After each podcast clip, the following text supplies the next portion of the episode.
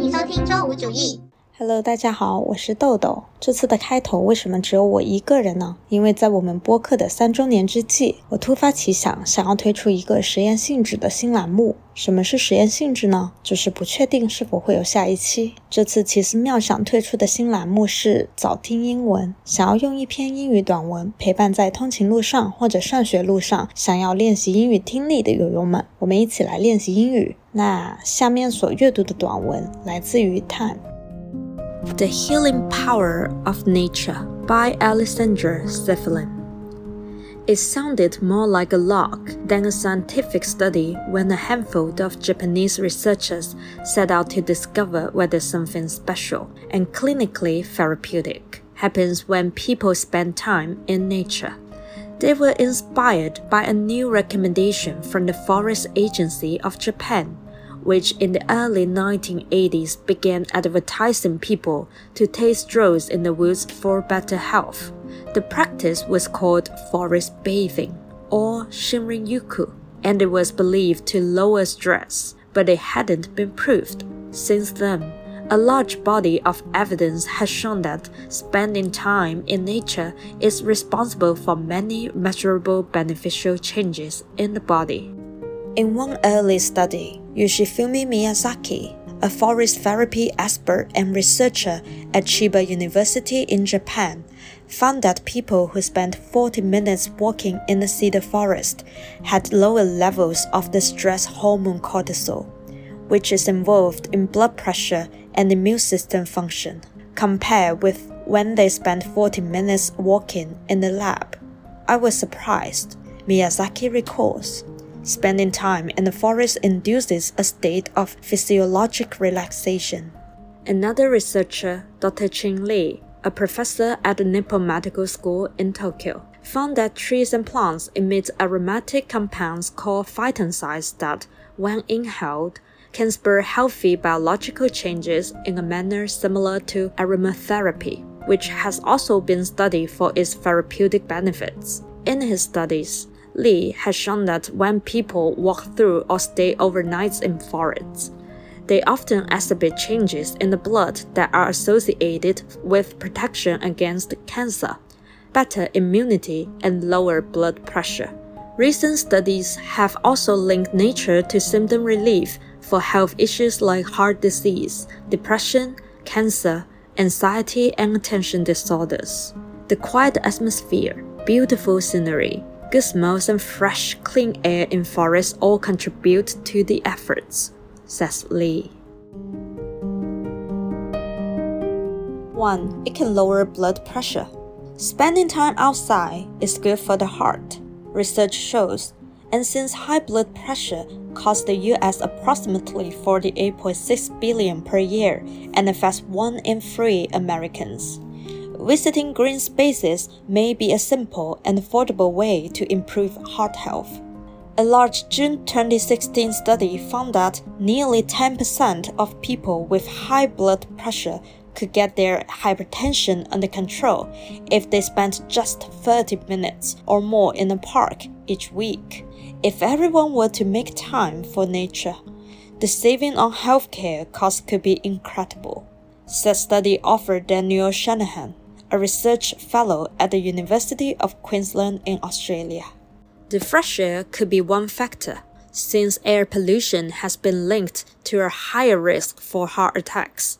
But since the study participants live in cities, and therefore were also being exposed to air pollution, that likely isn't the only driver. Scientists think stress reduction also plays a part. Nature is undemanding, says Shanahan. It requires effortless attention to look at the leaves of a tree, unlike the constant emails at work or the chores at home. Trees' natural fragrance may also play the role, as some studies have shown that phytoncides lower blood pressure by quelling the body's fight or flight response, which stresses the body. 2. Exposure to it can increase awe. Looking at the stunning waterfall or undulating countryside can do more than enrich your Instagram feed. it can also elicit feelings of awe that bring a number of health benefits. In a 2015 study, a researcher Paul Piff of the University of California, Irvine, found that people who spent 60 seconds looking up at towering trees were more likely to report feeling awe, after which they were more likely to help a stranger than people who looked at an equally tall but far less awe inspiring building. Experience of awe attuned people to things larger than themselves, says Piff. They cause individuals to feel less entitled, less selfish, and to behave in a more generous and helping ways. The benefits of awe are physical too. Regularly experiencing moments of awe has been linked to lower level of inflammatory compounds in the body. Everyday interactions with nature can also benefit.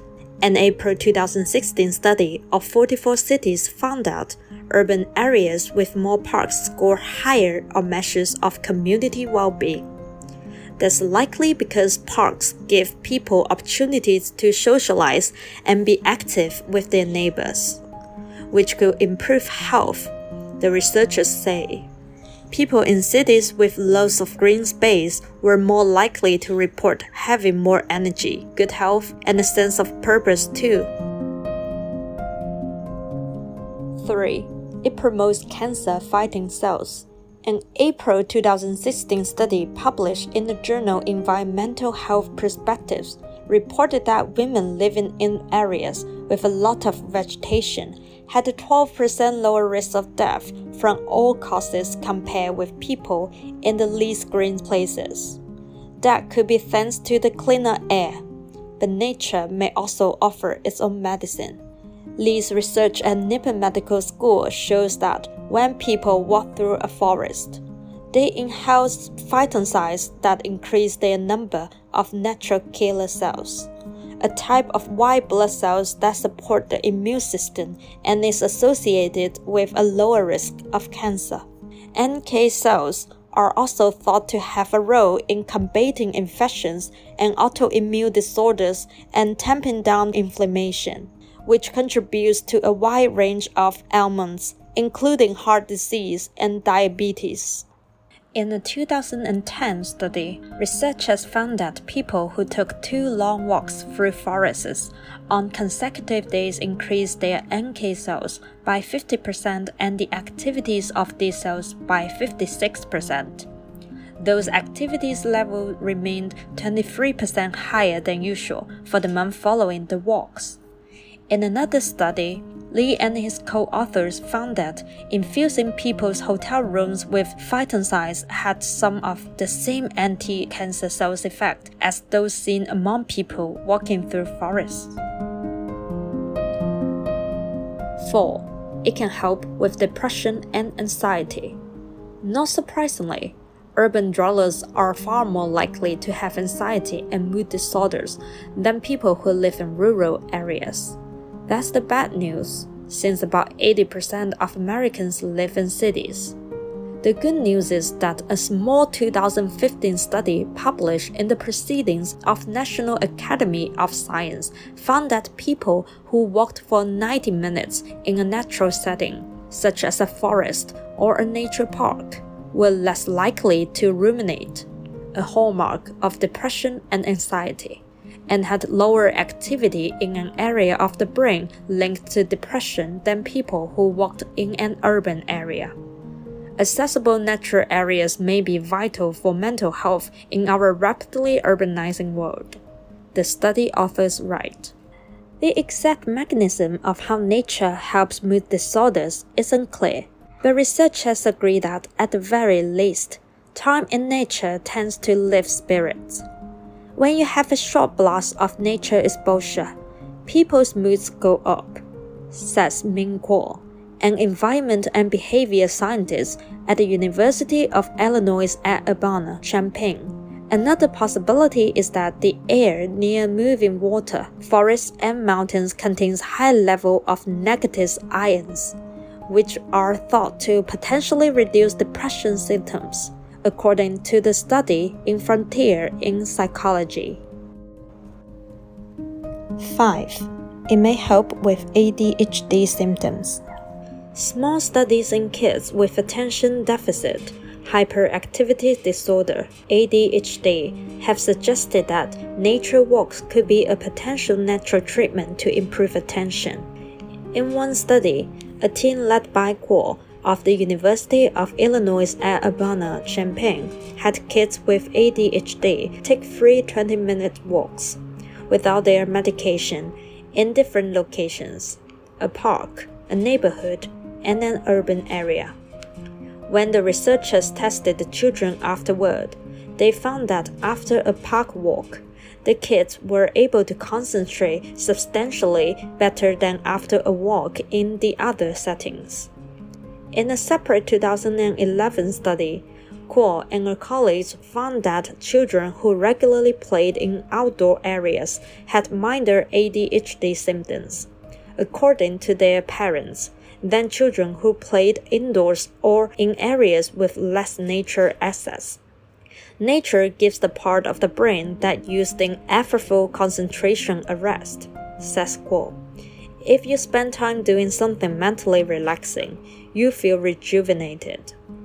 People without ADHD symptoms can also improve their attention and concentration by interacting with nature, evidence suggests. One University of Michigan study found that people improve their short term memory by 20% after a nature walk, but had no changes after walking through city streets. 6. Even fake nature has benefits.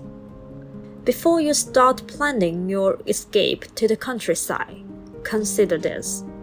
There is plenty of evidence that you will get a range of benefits, even if all you can manage is putting a plant in your room or looking at trees through your window at home, says the University of Queensland Shanahan. Research shows that even if they are artificial, the images, sounds, and the smells of nature can have positive health effects.